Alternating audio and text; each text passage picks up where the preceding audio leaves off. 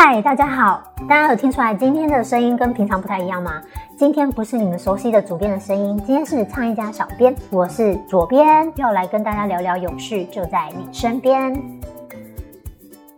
好的，永续就在你身边这个系列呢，会有左边我跟同事去搜罗一些网络上的永续新鲜事，然后去整理起来跟大家来聊聊。那最近因为疫情的关系，左边我就在家里待了一阵子，所以我就很有时间在网络上到处乱晃。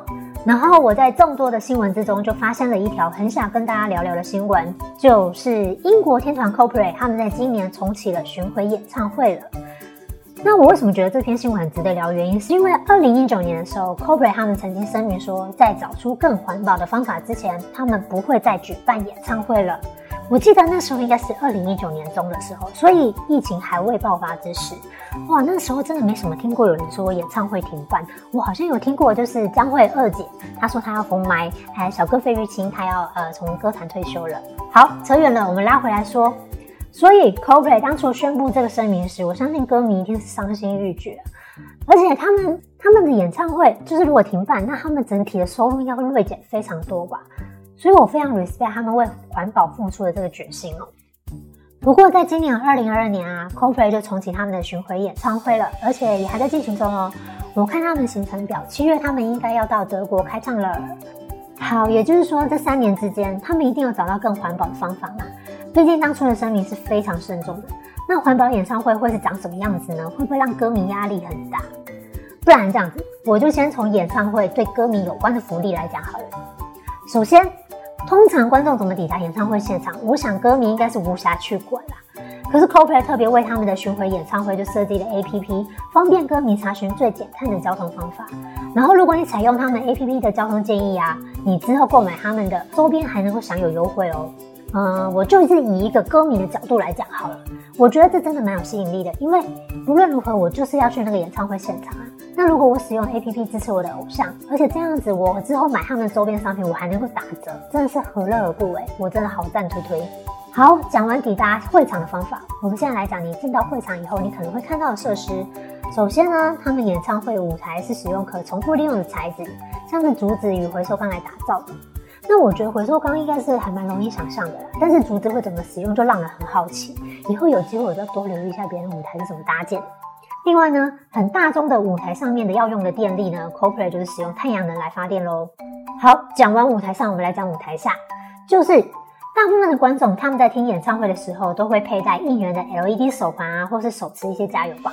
那 Coldplay 他们就是用可分解材质来制作这些手环。好的，说到这边，我相信大家已经感受到整个演唱会的环保用心满满。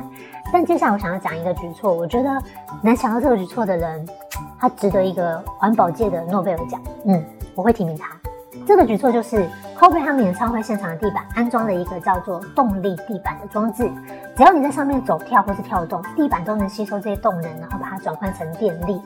像 Coldplay 的主唱马丁在 BBC 的专访时就曾经说过：“当我叫观众跳起来的时候，就是真的要跳起来，因为如果观众不跳，我们舞台灯光就会熄灭。”天哪，这很棒哎！因为这除了是一个很环保的设计以外，它其实也是一个互动式的表演因为会由观众的跳跃来决定舞台上的灯光。那如果观众就是没有跳会怎么办？演唱会会刷到吗？哎，好想知道。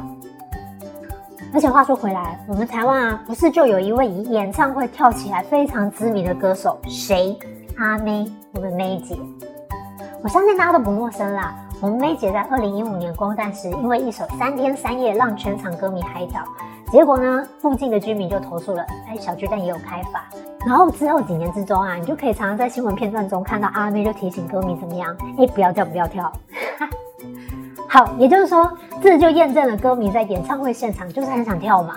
那如果我们在地基安全的前提之下设置了动力地板，我相信这就能够大赚一波电力财，是不是？演唱会歌迷跳起来，台湾电力冲起来，哎，很棒。好，以上就是我们天堂 CoPlay 减碳演唱会的应用，以及左边我个人觉得我们台湾可以立刻学起来的好招。